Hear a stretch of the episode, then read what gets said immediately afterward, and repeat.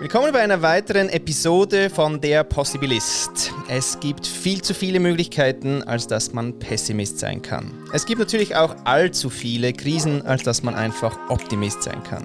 Ich sage immer, ich bin Possibilist. Ich sehe die Möglichkeiten. Und heute, Ladies and Gentlemen, habe ich die Narzisstenjägerin bei mir. Christiane, Servus, schön, dass du da bist. Servus, hallo. Hey, ja, Narzisstenjägerin, da gehen wir ja, also ja, da kann, ich könnte tausend Fragen schon jetzt stellen, aber wir wollen ein bisschen wissen, wer du bist, weil was geht ab? Wie wird man denn Narzisstenjägerin? Ja, ich bin erstmal Mama von vier Kindern. Ich glaube, das ist für mich die wichtigste Position überhaupt. Und ähm, habe Narzissmus halt tatsächlich live erlebt, in kompletten Ausmaßen. Bis mir das selber klar geworden ist, worüber wir eigentlich sprechen, das hat uns was mit einem österreichischen Kollegen von dir zu tun, also einem Österreicher, Dr. Ralf, Ralf Runelli, mhm. ähm, ist mir das gar nicht klar gewesen. Und als es mir dann klar wurde, war auch ziemlich klar, der Weg ist eigentlich nur in eine Richtung vorgegeben. Also da geht nur Trennung. Das funktioniert anders nicht. Und ähm, ich bin inzwischen eben so fit in dem Thema, dass ich dann gemerkt habe, dass immer mehr zu mir kam, sich bei mir darüber erkundigen wollten, beziehungstechnisch. Und dann habe ich mir gedacht, okay, aus Scheiße kann man auch Geld machen. Da hört es jetzt böse an, aber nein, tatsächlich, mir ist es wichtig aufzuklären, weil nur das hilft. Und ähm, dann habe ich gesagt, okay, ich mache das professionell. Mhm. So bin ich. Ich bin auch nicht eine Narzisstenjägerin eigentlich, sondern eher derjenige, der Betroffenen da raushilft. Aber zwangsläufig fallen dann die Narzissten links und rechts dann auch runter, wenn dann die besagten Menschen sich dann auch Betroffene sich von ihren Narzissten, weiblich oder männlich trennen. Mhm. Ja, eigentlich wie die Ghostbusters, oder? Die kommen ja auch eigentlich zu den Betroffenen, aber die schmeißen halt dann die Falle raus und dann zack. Ja, ganz genau. Also es geht im Grunde genommen darum, tatsächlich ähm, darum, ne, ein toxisches Bild aufzuzeichnen und das demjenigen auch wirklich verstandsmäßig klar zu machen. Ähm, weil man nimmt es persönlich. Man denkt immer, derjenige oder diejenige, die will mir was. Aber der Narzisst oder die Narzisstin, die planen das eigentlich nicht. Die gehen auch mit dem totalen Enthusiasmus in eine Beziehung rein, glauben, das ist jetzt die große Liebe und dann findet eine gewisse ein Verhalten statt, was einer gewissen Programmierung unterliegt. Mhm. Sie haben das nie anders gelernt. Und Narzissten sind typische Schwarz-Weiß-Denker. Also alles ist erstmal perfekt, alles ist super. Und dadurch kommt dann auch dieser toxische Kreislauf zustande, dass sie jedes Mal eine Beziehung neu eingehen in dem Glauben, so das ist es jetzt. Das ist wirklich die große Liebe und jetzt ist alles toll. Und nach der ersten Verliebtheitsphase, wo wir uns ja alle gegenseitig bedienen, indem wir nur an denjenigen oder diejenige denken und alles ist rosa-rot und wir schweben auf Wolke 7. Das ist genau der Zustand, den ein Narzisst, eine Narzisstin brauchen. Man, sie bekommen Bewunderung und das ist das, wonach sie streben. Sie streben nicht nach Liebe, nur das ist ihnen nicht klar. Mhm. Und äh, in dem Moment, wo dann eben so die ersten Ecken und Kanten auffällig werden, fängt so dieser Prozess an, wo der andere devalidiert wird. Und dann fang, fängt so dieser Missbrauch an, die Konditionierung. Das heißt, da fällt der Narzisst oder die Narzisstin dann in ihre Programmierung zurück.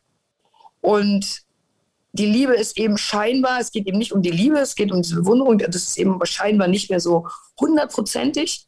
Und dann fängt der Missbrauch an. Und da wächst, wachsen dann beide Seiten langsam rein. Mhm. Okay. Das ist nicht irgendwie auf Knopf umgelegt.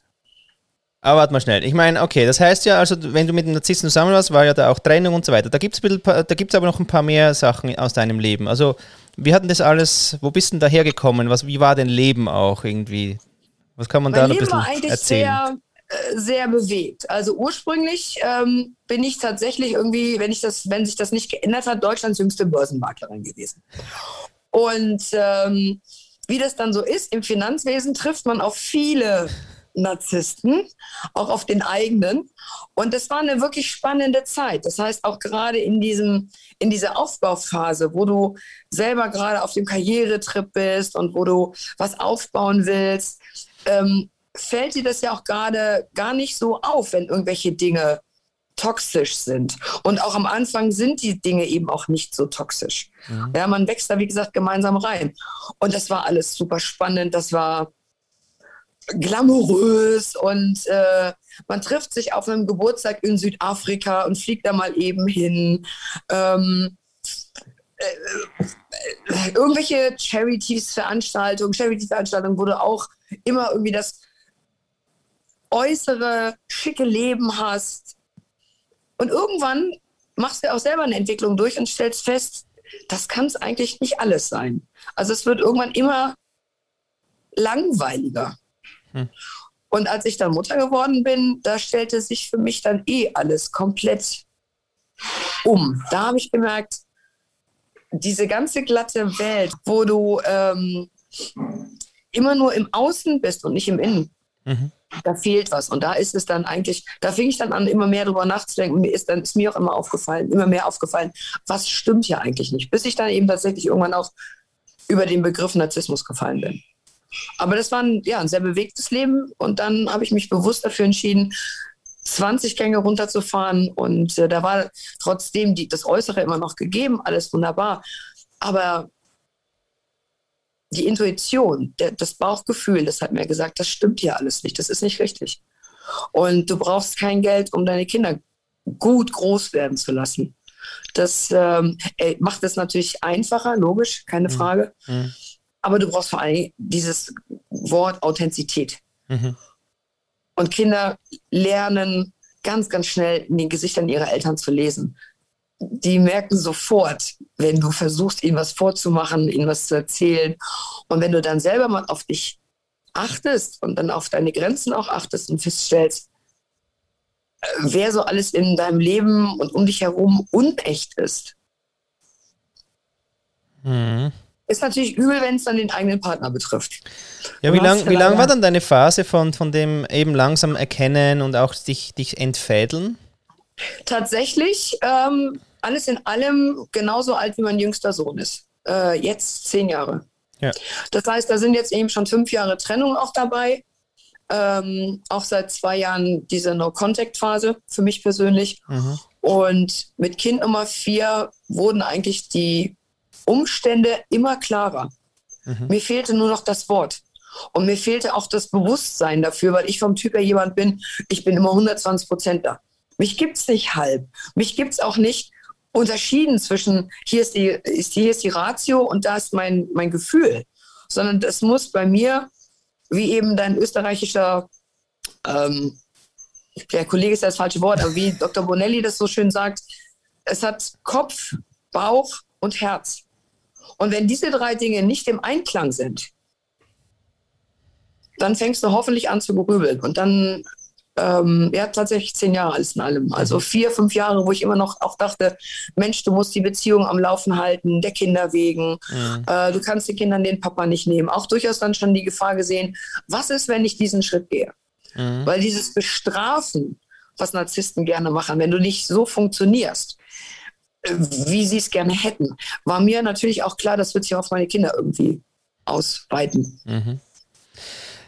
Das ist immer eigenartig, wenn dann der, der Moment kommt, oder wo man es benennen kann. Wie war der Moment, mhm. wo du sagen konntest, ah, Narzisst? Weil da muss man sich ja auch sicher werden, muss die auch so ein bisschen reinwachsen, oder wie war das bei dir? Ja, ich habe mich irgendwann angefangen, lustigerweise, ich bekam mal ein Buch geschenkt und da ging es um männlichen Narzissmus, eben von diesem Bonelli geschrieben und so kam ich dann drauf. Und da habe ich gedacht, oha, und ähm, habe so viele Dinge wiedererkannt, dass ich dachte, das ist interessant, weil früher gab es dieses, es gab ja schon immer Narzissten. Ich meine, es beruht ja auf dieser griechischen Mythologie von Nazis. Mhm. Und in, wenn man sich jetzt mal die Bibel dazu holt, auch da gibt es diese berühmten sieben Todsünden, ähm, Hochmut, Völlerei, Gier, Habgier. Ähm, das umschreibt eigentlich alles einen Narzissten. Nur es passt natürlich zu unserem gesellschaftlichen Kontext, dass jeder immer nur an sich denkt. Und da fällt es dann eben auch nicht auf, auch eben in meiner persönlichen Karrierephase fiel das ja gar nicht so auf. Es ging ja um weiter, weiter, mehr, mehr. Ähm, sodass in unserem gesellschaftlichen Kontext das sogar gefördert wird. Deswegen haben wir so viele Narzissten und zum Teil ja sogar Psychopathen in den Führungsetagen. Es fällt ja wirklich nicht so auf. Mhm. Und dann, wenn du dann aber wirklich mit dem Begriff ähm, auf den Begriff selber stößt und dann wirklich mal nachhorchst vom Kopf her, nachhorchst vom Nachfühlst vom Bauch her und sich das alles so 100% matcht. Und äh, wir haben das volle Programm durch eben auch ähm, mit einer versuchten Ehetherapie, Paartherapie, bla bla bla. Und dann habe ich irgendwann dann tatsächlich mal auch diese Therapeutin selber darauf angesprochen und gefragt, sag mal, sagen Sie mal, entschuldigen Sie, könnte das sein? Und selbst die, ja, hatte so einen Schockmoment und äh, weil sie hat ihre Masterarbeit zum Thema Narzissmus geschrieben. Also ist eigentlich ein Profi und hat es dann trotzdem jahrelang nicht erkannt. Und ähm, ja, jetzt ist es eindeutig. Für mich ist es eindeutig, für Außenstehende ist es eindeutig, ähm, für andere natürlich nicht. Ich weiß nicht mal, ob das jetzt hier überhaupt so okay ist, dass ich über jemanden näher spreche, aber ich im Grunde genommen spreche ich über mich ja, selber. Ja, ja, wir bleiben bei dir. Aber wie ist es äh, denn? Der Moment war bei mir wirklich tatsächlich, ähm, der kam an, an, an einem Abend. Ähm, man rief mich an via WhatsApp-Kamera. Man deckte den Tisch, man kochte und ich sage, hey, wow, super. Ähm, ist ja toll, dass du mal für dich kochst, weil wir hatten zu dem Zeitpunkt schon eine Fernbeziehung.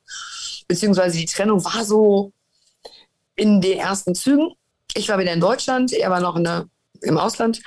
Und ähm, dann schellt es an der Tür. Und da wurde mir dann irgendwie die Gesichtszüge entglitten der Person. Ich registrierte im gleichen Augenblick, da ist, da ist für zwei Leute gedeckt. Und dann wurde das Telefonat beendet.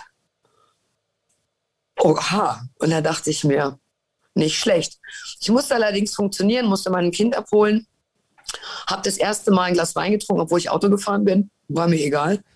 Und am nächsten Tag gab es dann so ein ominöses Gespräch ich soll mal nicht so ein Fass aufmachen und nicht so überreagieren. Ähm, er wisse ja noch gar nicht, was sich mit dieser Person entwickelt. Ich soll doch mal abwarten. So. Okay, ich musste schallend anfangen zu lachen und da war, das war so wie so der letzte Beweis. Jo, der hat so einen Knall. Ja.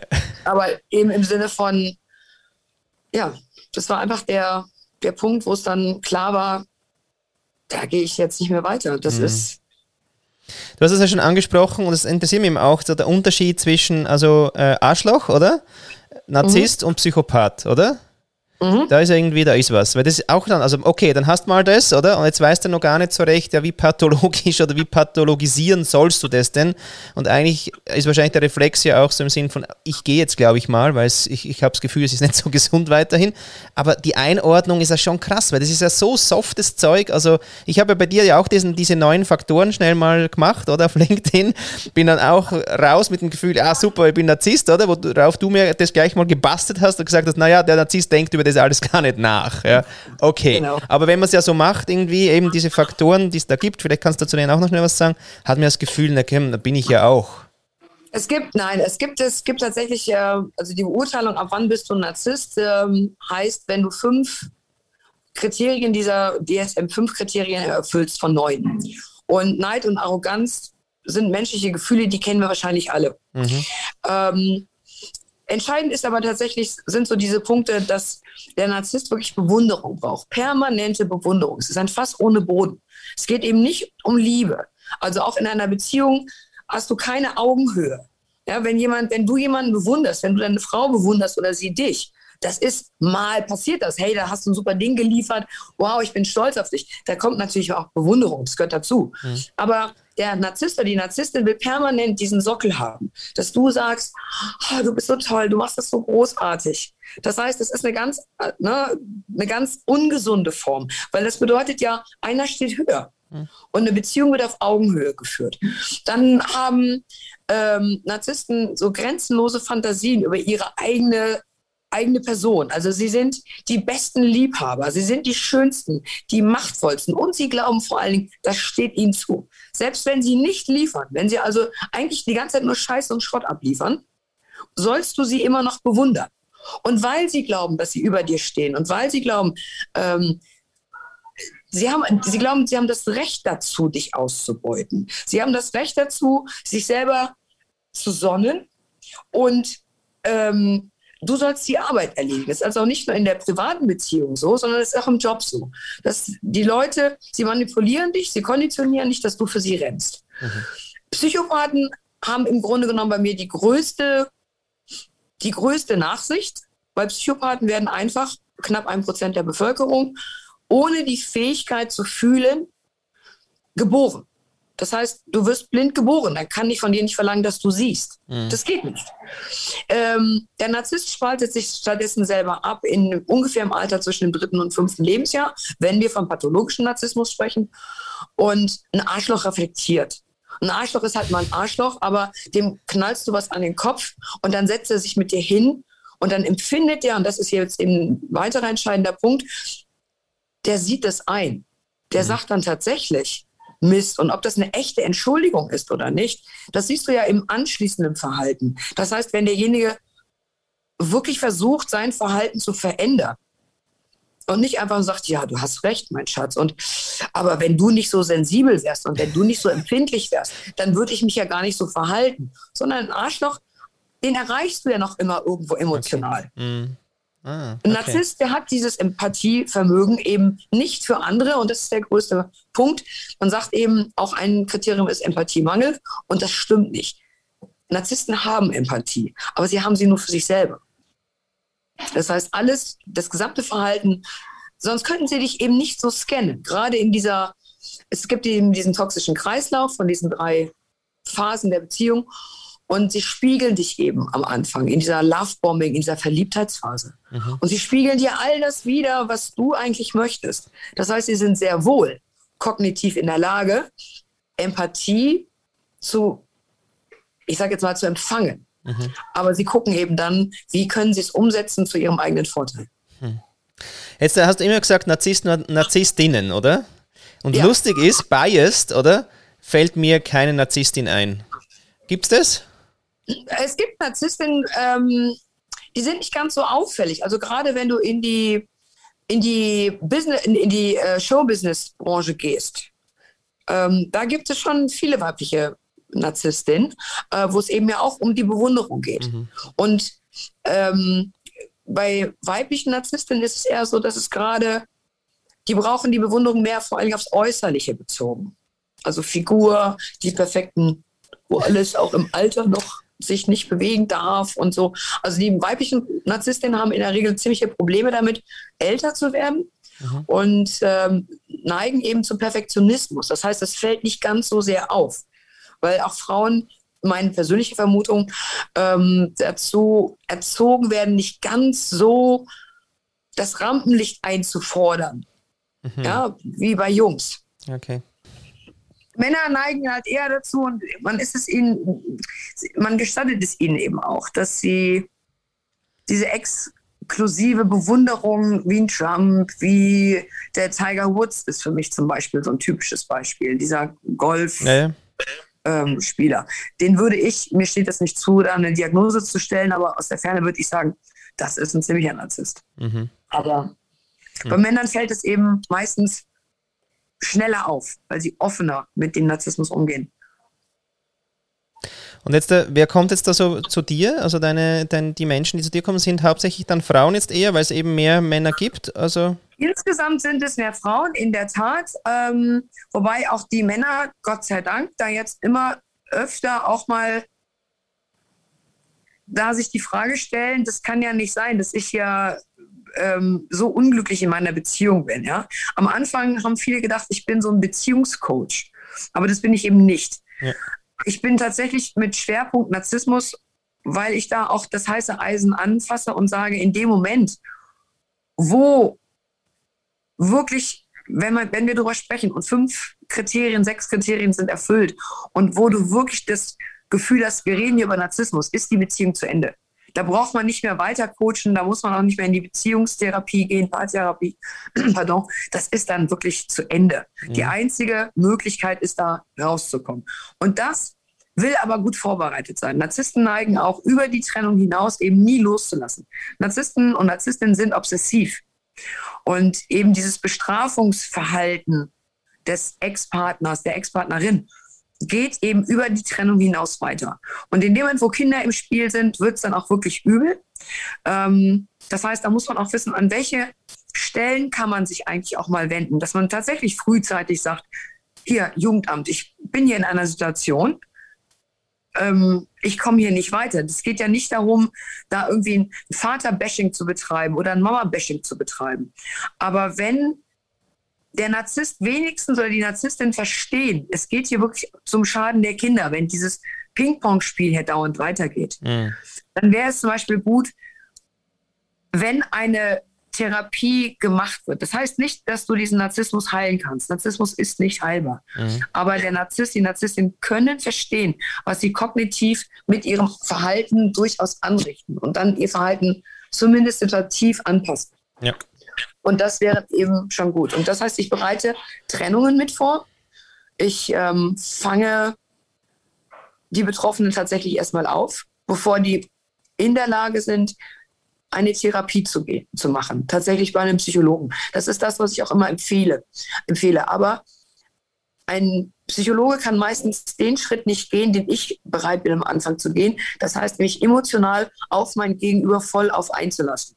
Das heißt, ich sitze da, weine auch mit, wüte auch mal mit ähm, und sage meinem Gegenüber, ja, du hast recht, das ist passiert. Und fange nicht direkt vor Schritt 1, 2, 3, 4, 5 direkt an zu sagen, was ist denn dein Anteil daran gewesen? das, natürlich muss der Betroffene oder die Betroffene dahin. Mhm. Aber wenn du aus so einer Beziehung kommst, bist du emotional und meistens auch körperlich wirklich erschöpft. Mhm. Wirklich erschöpft. Und das, was du brauchst, ist erstmal Verständnis und in den Arm genommen zu werden. Mhm. Ist jetzt unter Corona-Bedingungen etwas schwierig, mhm. aber das passiert dann tatsächlich auch, dass ähm, nach dem Schildern der ersten ein, zwei, drei Stunden oder nach dem ersten Auffanggespräch, ähm, dass dann manchmal auch einfach nur eine halbe Stunde tatsächlich gemeinschaftlich, ich jetzt weniger, aber dass ich das zulassen kann, dass da gewütet wird, dass da auch mal, ja, dass da eine Wut entsteht, die auch mal rausgelassen werden darf. Weil mhm. diese Wut, die da in den Betroffenen ist, ich rede nicht von Opfern, ich finde das Wort nicht gut, ja. aber äh, dass die rausgelassen werden darf, weil die wurde immer geschluckt, mhm. die ganze Zeit um zu funktionieren, nach außen hin, den oder die Narzisstin zu decken. Mhm. Weil das ist das Problem der Co-Abhängigen. Sie, wie beim Alkoholiker, spielt das Spiel sehr, sehr, sehr lange mit. Und dadurch ist das gesamte Umfeld ebenfalls konditioniert. Das heißt, die glauben dir gar nicht. Ja, Narzissten schaffen es dann eben auch, dich so zu triggern die ganze Zeit, dass du dann auch mal ausflippst vor anderen. Und dann, hey, ja klar, ich habe doch gesagt, der Typ ist ein Psychopath. Ich habe dir doch gesagt, die ist psycho mhm. psychotisch, die Frau. Mhm. Und das Außenfeld nimmt dich dann auch so wahr. Und keiner ist da, der für dich Verständnis hat.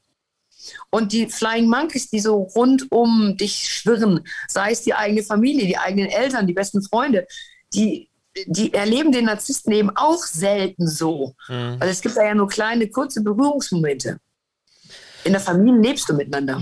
Wie machst du das eigentlich? Also, jetzt deine Kids, oder? Jetzt hast du eigentlich vier Varianten, vier Menschen, wie die damit umgehen können, dass eben der Papa ist ein Narzisst. Also, er hat, er hat so einen Titel, oder?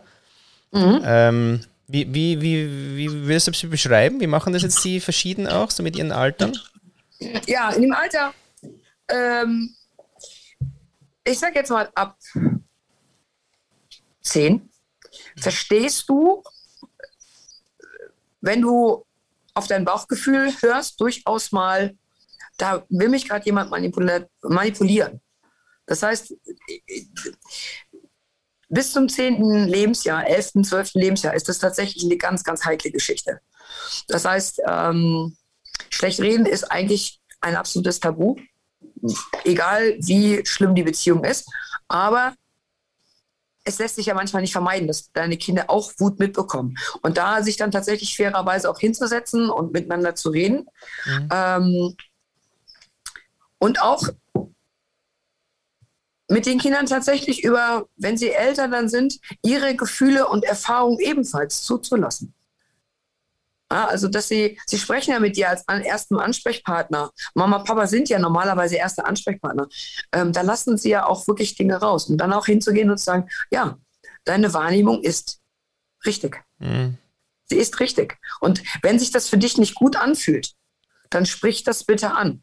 Und zwar idealerweise ab einem gewissen Alter eben dann auch nicht bei, dieser Ansprech, bei diesem Ansprechpartner, sondern bei der Person, wo du dich da schlecht fühlst. Damit die Kinder tatsächlich ihre eigenen Erfahrungen machen können. Sie müssen sie selber machen. Und ähm, sie haben ja ein Recht auf die Beziehung zu dem anderen Elternteil. Auch wenn das eben für dich selber übel ist, das zu sehen, weil dieser Missbrauch hört beim Kind nicht auf. Ne, das, was dem, mit dem Partner gemacht worden ist, das geht weiter, auch am Kind. Ähm, Aber wie kann das Kind dann weiter vertrauen, oder? Weil es, es weiß jetzt, also deine Kids wissen ja jetzt das Wissen, das du hast ja auch, oder? Wie tun sie nicht. Das ist am Ende des Tages, wenn sie diese Erfahrung gemacht haben, ja. kommt irgendwann tatsächlich auch bei den Kindern. Und bei den Kindern lustigerweise sogar viel eher der Punkt, nee, will ich nicht mehr. Ich will das nicht mehr. Und da ist mein Satz auch immer, du wirst deine Mama, dein Papa immer lieben, aber das heißt nicht, heißt nicht dass du ihn mögen oder sie mögen musst. Mhm. Das ist ein großer Unterschied. Ähm, du würdest dir vielleicht diesen Menschen nicht als deinen besten Freund aussuchen, als deine Mama, als dein Papa. Mhm. Beim besten Freund kannst du sagen, so die Beziehung ist zu Ende. Ne? Aber die Beziehung zum Elternteil bleibt, mhm. egal wie. Und deswegen das Kind dann tatsächlich auch darin zu bestärken, du darfst dein, deine Mama, deinen Papa lieben. Nur, du musst nicht alles akzeptieren, was man da mit dir tut. Mhm. Also das heißt, das Kind eigentlich stark machen in den eigenen Grenzen. Und das sollten eigentlich meiner Meinung nach empathische oder das werden empathische Eltern auch machen, von klein auf. Mhm. Kinder in ihren eigenen Grenzen stark machen. Sei es ein anderes Beispiel jetzt mal kurz so sexueller Missbrauch. Also das heißt, Leute, die wirklich pädophil ihrer pädophilen Neigung nachgehen. Nicht jeder Pädophile wird ja automatisch zum Täter. Mhm. Aber Kinder von klein auf darauf auch zum Beispiel zu sensibilisieren. Es gibt Menschen, die dürfen dich nicht anfassen. Und die dürfen dich an bestimmten Stellen nicht anfassen, wenn Mama oder Papa nicht dabei ist. So, und da lernt man, bringt man dem, lernt man das Kind ja auch, Grenzen zu mhm. akzeptieren oder das Miteinander umgeht. Ja, kein, niemand, auch der Lehrer hat dich nicht irgendwie von der Klasse runterzuputzen. Mhm. Und wenn der Lehrer das nicht darf, dann darf auch deine eigene Mama oder dein eigener Papa oder die Oma oder der Opa, wo immer der Narzissmus da gerade herkommt, dich nicht abwerten. Mhm. Das ist ein gutes Stichwort. We we weißt du, es ist immer der Partner oder eben, wenn du gesagt hast, jetzt gerade noch Großeltern oder der Onkel oder so. Ich meine, okay, unter denen leidet man vielleicht nicht so, weil sie weiter weg sind. Die nahesten sind ja eigentlich wahrscheinlich die Challenge, oder? Oder gibt es dann, wirklich ja. dann wirklich Cases, wo praktisch, oder wo auch die ganze Familie irgendwann so bei dir auf dem Sofa sitzt und sagt, der Onkel quasi, ey, das geht nicht mehr? Oder ist es immer eigentlich so schon Familie? nicht, aber ich glaube, ähm, man zieht sich halt immer mehr zurück und Kinder machen es dann meistens intuitiv. Mhm. Na, also wenn Kinder sich nicht mehr wohlfühlen, naja. gerade wenn es jetzt um Oma, Opa, Onkel oder so geht, dann sagen die halt einfach, ich will da nicht mehr hin. Mhm. Ne? Also Kinder haben es ja eigentlich einfacher, aber es ist eben in der Tat so, Narzissmus, deswegen war immer so die Frage, ist Narzissmus genetisch bedingt oder ist das eben sozial bedingt durch die Erziehung, durch die Umstände? Ja. Und das, was ziemlich eindeutig ist, ähm, ein Kind, das selber als Kind narzisstischen, ein narzisstisches Elternteil hatte, egal ob es jetzt die Mutter war oder der Vater, mhm. kann entweder zum Beziehungsvermeider werden, also entwickelt er auch so eine leichte Störung oder folgt diesem Narzissmus eben. Das heißt, es gibt tatsächlich eine Häufung von Narzissmus in bestimmten Familien. Ich persönlich bin eben der Meinung, es wird eben auch weitergegeben, weil ein Narzisst, der, wenn du selber keine Liebe für dich hast und auch keine Liebe weitergeben äh, kannst, dann wirst du dein eigenes Kind ja genauso behandeln, weil du selber nie gelernt hast. Ja. Du, dir ist zwar kognitiv von der Ratio klar, so sollte man mit Kindern nicht umgehen. Aber da kommen wir dann eben wieder zu der festen Programmierung, die angelegt ist in deinem Innern, weil es für dich eben normal war, dass man so mit dem Kind umgeht. Mhm. Du Depp, du, du Pussyboy, ah, stell dich doch nicht immer so an. Das ist ja kein Kind stark machen. Mhm. Klar kann man mal ein Kind motivieren und sagen, so jetzt komm, jetzt gib mal Gas, du kannst das besser. Aber das ist schon eine ganz andere Formulierung, ja, als wenn das Elternteil sagt, du kannst ja gar nichts. Jetzt konzentrier dich doch mal. Ja, es gibt immer so Sprüche, die wir alle Eltern mal auch benutzen oder so, wo wir aber uns dann vielleicht auch sagen, ah, ja. kannst du doch ein bisschen besser machen, ne? muss so nicht sein. Aber der Narzisst denkt eben nicht drüber nach und deswegen wird in der Regel Narzissmus dann auch weitergegeben. Jetzt sitzen wir ja da beim Possibilisten, oder? Es geht um Möglichkeitsräume. Und äh, irgendwie fühle ich es jetzt so, ist eng. Also in deinem Job ist eigentlich relativ klar. Also Möglichkeitsraum ist der folgende, Trennung. Ja. Nee, aber, aber im Sinn von, und dann, weißt du, also was sind denn die Möglichkeitsräume wirklich dann, also für, oder welche betrittst du ab und zu, oder? Mit den, mit denen, mit den Betroffenen, eben dann mit den Kindern oder so. Oder ist das alles eine klare Linie? Da ist links und rechts wirklich nichts und äh, oder wo, wo redest du wo redest du über Möglichkeiten mit den Menschen dann? Welche Möglichkeiten erkundest du allenfalls? Weil ich in meinem Job, oder, äh, ist es krass, weil ich bin nur in den Möglichkeitsräumen, oder? Weil es immer um die Zukunftsgestaltung mhm. geht. Also bin ich ja voll da drin. Und da bin ich immer wieder erstaunt, wow, es gibt wirklich so Felder. Ah, und da denke ich mir immer, komm, da gibt es sicher Möglichkeitsräume, die man aufmachen kann. Jetzt nicht im Sinn mhm. von, dass das äh, als Beziehung zum Beispiel funktioniert. Sagen wir, die Trennung ist klar, oder? Ab, aber ab dann, welche Möglichkeitsräume besprichst du auch irgendwie?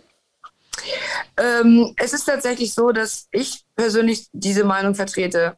Wand, vorbei, Ende aus. Mhm. Du kannst es als Betroffener immer wieder probieren und ähm, Narzissten wollen dich immer wieder reinziehen. Und deswegen es, das einzige Gesunde ist tatsächlich da zu sagen, fertig aus. Äh, man kann es natürlich probieren, wenn der Narzisst bereit ist, dann in einer Beziehung eine, eine, Therapie zu machen, aber das dauert so lange, bis da überhaupt was passiert. Und meistens ähm, brechen Narzissten eben eine Therapie auch ab. Mhm. Ähm, sodass es für dich und für deine persönlichen Lebensumstände gar nicht mehr einwirkt. Von daher wirklich sich auf sich selber ganz auf sich selber wieder, auf die eigenen Grenzen, auf die eigenen Werte besinnen. Und das tatsächlich wie ein Kapitel, wie ein schlechtes Buch, das würdest du freiwillig auch nicht nochmal lesen, mhm. zur Seite legen. Ich, ich bin auch so jemand, ich muss das Buch zu Ende lesen, selbst wenn es scheiße ist. Aber wenn es dann schlecht ist, nicht noch dann mal. guckst du da nicht freiwillig nochmal rein. Ja. Und deswegen, das ist schon, ähm, da gibt es wirklich, da gibt es keinen Aside. Das müssen die Kinder müssen es natürlich für sich selber probieren. Ja.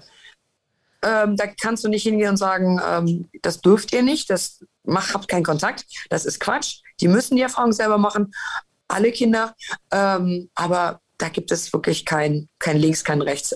Du hast jetzt gerade auch noch gesagt, gehabt, eben die, die eigenen Werte, weißt du, nochmal kalibrieren. Ich meine, wenn du so im Einfluss ja auch bist äh, von so einem Menschen, da ist ja alles, was dich ja ausmacht, da kann, ja, da fangst du ja auch nochmal ganz vorne, vorne an, oder? Ja, es ist so es, es, es ist wirklich so. Also die, meine Klienten, die zu mir kommen, die sind zertrümmert. Die sind wirklich zertrümmert. Die liegen komplett am Boden. Ähm, da, ist, da, da ist alles an, an Lebenstraum zerplatzt. Da ist alles, also gerade wenn, wenn sich das in der Mitte der, des Lebens so mit äh, Anfang des Lebens, aber mit 30, 40, man hat eine feste Beziehung, man hat ein Haus zusammengebaut, man hat eine Firma aufgebaut, man hat gemeinsam Kinder. Ähm, gerade letzteres verbindet dich ja für immer und ewig. Mhm. Ja, eine Firma kannst du aufteilen, ein Haus kannst du verkaufen, auszahlen, das ist alles gut. Aber die sind zertrümmert. Und da einfach wie, wie ein Phönix aus der Asche wieder aufzustehen, das geht eben nicht so. Ja. Nur Narzissten suchen sich eben keine schwachen Menschen aus, weil die brauchen ja diese Energiezufuhr. Und von einem schwachen Menschen kriegst du den nicht. Das heißt, die, der Betroffene muss erstmal wieder erkennen, wer bin ich, was bin ich, wo sind meine Stärken und sich darauf auch, auch besinnen und darauf tatsächlich einen komplett neuen Lebensabschnitt aufbauen.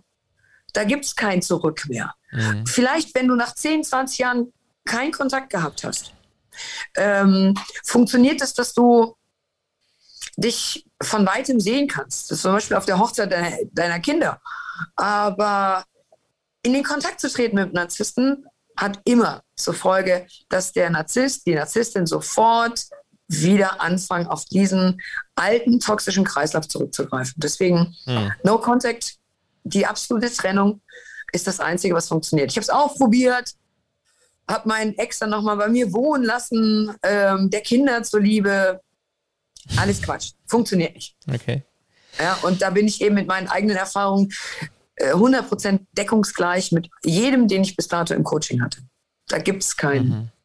Vielleicht, eventuell, das ist alles Quatsch. Funktioniert nicht. Und auf dem Weg, ich will noch gerne einen Schwenk machen. Hast du auf dem Weg dann all das, dein Universum mit den Wölfen dann entdeckt oder war ja, das vorher schon da?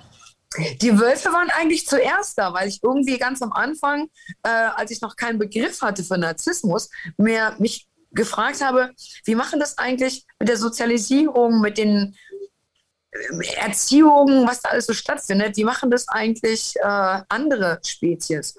Und ähm, bin da dann irgendwie als Mensch ähnlichstes Konstrukt eigentlich auf das Rudel gestoßen.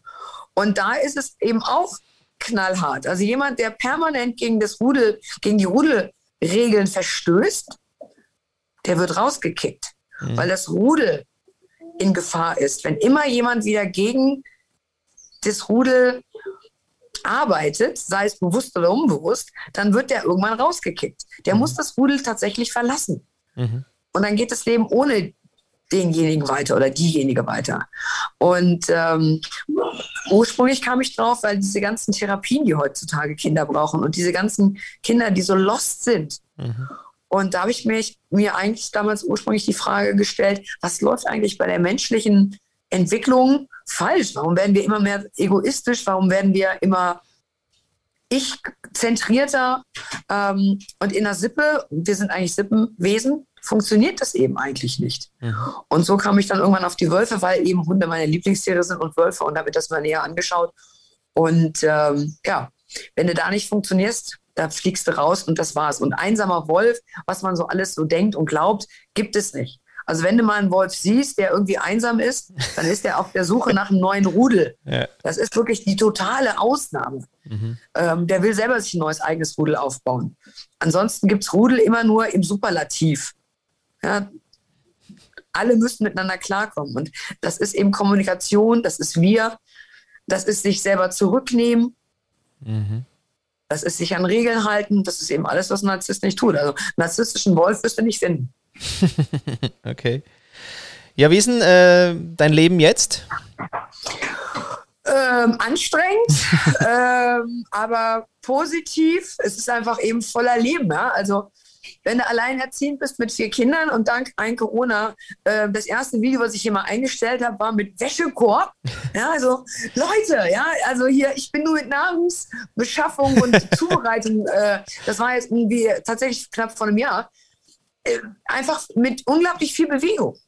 Unglaublich viel Bewegung, aber eben immer echt, immer präsent, immer da und ähm, es gibt kein Thema, über das meine Kinder mit mir nicht sprechen. Deswegen haben wir eben auch immer hier die halbe Fußballmannschaft rumrennen, weil auch Freunde dann eben begriffen haben, die können hier sie sein. Mhm. Ja, ist klar, gibt es Sachen, die ich dann doof finde, aber darüber kann man eben sprechen. Auch mit Kindern ab einem gewissen Alter kann man mit Dingen, äh, über die Dinge mit Kindern auch sprechen, Jugendlichen.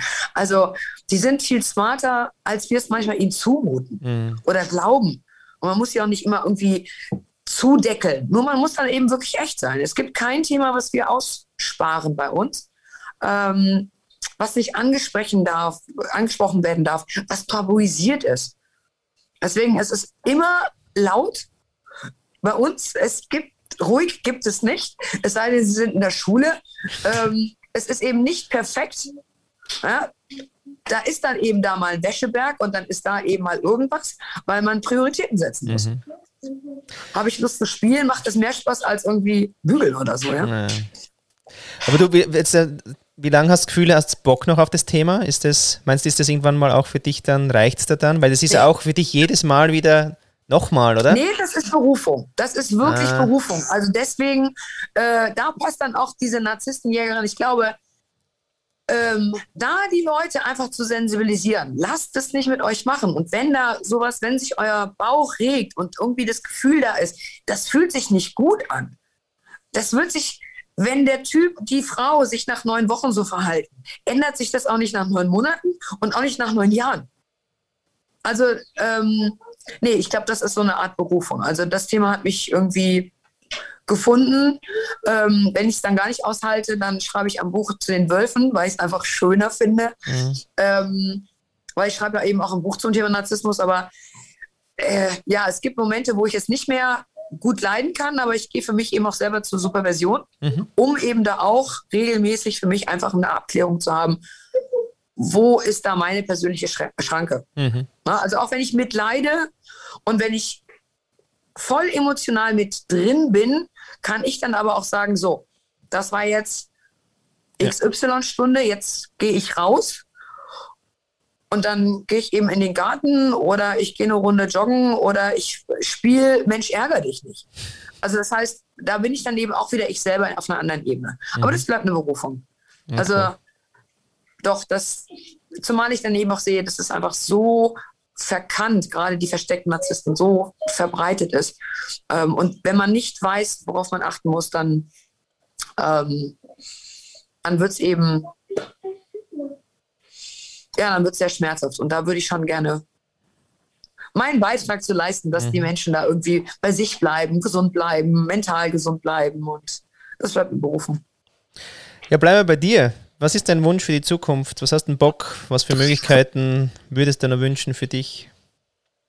Ähm, ja, zuallererst, dass meine Kids natürlich wirklich gut durch ihre, durch ihre Jugend und Kindheit gehen und dann, dass ich da einen guten Job gemacht habe. Das ist für mich wirklich, ne, also je, alles, was du investiert hast ähm, in deine Kids, das kommt wirklich zurück. Das ist das, was ich feststelle. Und da willst du ja auch wissen, du hast das gut gemacht. Ne? Das schon mal. So, dann will ich natürlich meine beiden Bücher endlich fertig kriegen. Dafür wäre es dann schön, wenn die Kinder wirklich so ein bisschen aktiver auch dann wieder so Corona-bedingt außerhäusig sind. Ähm, und dann, ganz ehrlich, da, da passt das, der, der Post von dir. Die pure Lust am Leben. Gucken, was da kommt. So, weißt du, da gibt es nicht irgendwie, wo ich sage, das darf nicht sein, das will ich nicht mehr Nö, das ist so voll offen. Mhm. Ich glaube, Lebenspläne, da habe ich ja selber an mir auch gesehen, die zerdeppern sich manchmal. Und du musst selber dann einfach sagen, hey, so geht es nicht weiter. Mhm. Und ich bin einfach gespannt, was da alles so noch kommt, wie in diesem Song. Mhm.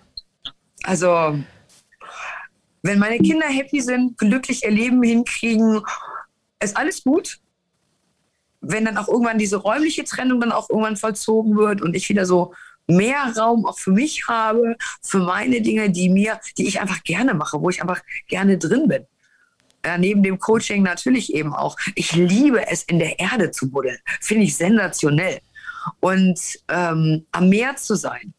Ah, mhm. ne? Da einfach auch wieder so diese Freiräume zu haben, dass du nicht immer verantwortungsvoll handeln musst dass da auch mal ja, so ein paar Dinge auch wieder so ein bisschen äh, nicht ganz so strukturiert haben muss. Mhm. Ne, das, aber so, mhm. ja, es gibt, es gibt kein, es gibt kein Nichts, ist unmöglich. Das was wünscht, so was wünscht du für die Welt? Welche Möglichkeiten für die Welt? Für die Welt würde ich mir wirklich wünschen, dass es mehr wieder zu einem Bier kommt. Das ist etwas, ich würde mir wünschen, dass die Welt, die Menschen in dieser Welt wieder mehr sich auf die echten Dinge besinnen und die wirklich wichtigen Dinge. Natur ist rund. Natur macht eigentlich nichts ohne Grund. Wenn wir nicht eingreifen, braucht es manchmal Jahrtausende, bis sich was entwickelt. Aber ich würde mir wirklich wünschen, dass wir mehr auf Augenhöhe sind zwischen den Geschlechtern, zwischen Hautfarben, zwischen sexuellen Orientierungen, es sei denn, es kommt jemand zu Schaden. Ne? Ich würde mir wirklich wünschen, dass es da mehr Wir gibt. Weniger von diesem 80er, 90er Selbstverwirklichung, wo dieses Wort Ich drin steht, wieder zu mehr. Ich würde mir wünschen, dass es Großfamilien gibt. Wieder zurück zu nicht zu dem, was wir früher hatten, mit dem Despoten, mit dem Patriarchen da an der Spitze und alle anderen haben zu liefern und zu dienen. Das nicht. Aber wirklich mehr wieder zum Wir. Das würde ich mir für die Welt wünschen. Weil wenn du empathisch bist, kannst du nicht an jemanden vorbeigehen, der, der deine Hilfe braucht. Und das ignorieren, das geht nicht. Und äh, dass wir mit den Ressourcen dieser Welt etwas besser umgehen. Dass wir eben nicht da irgendwelche ja, diese Ausbeutung, ne, die wir betreiben, dass, dass unsere Kinder auch noch und unsere Enkelkinder noch glücklich werden auf dieser Erde. Das würde ich mir wünschen.